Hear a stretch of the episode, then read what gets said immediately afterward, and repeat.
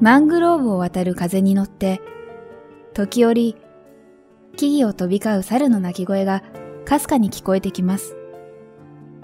ゆっくりと流れる時が私たちを優しいアジアの空気で包んでくれます。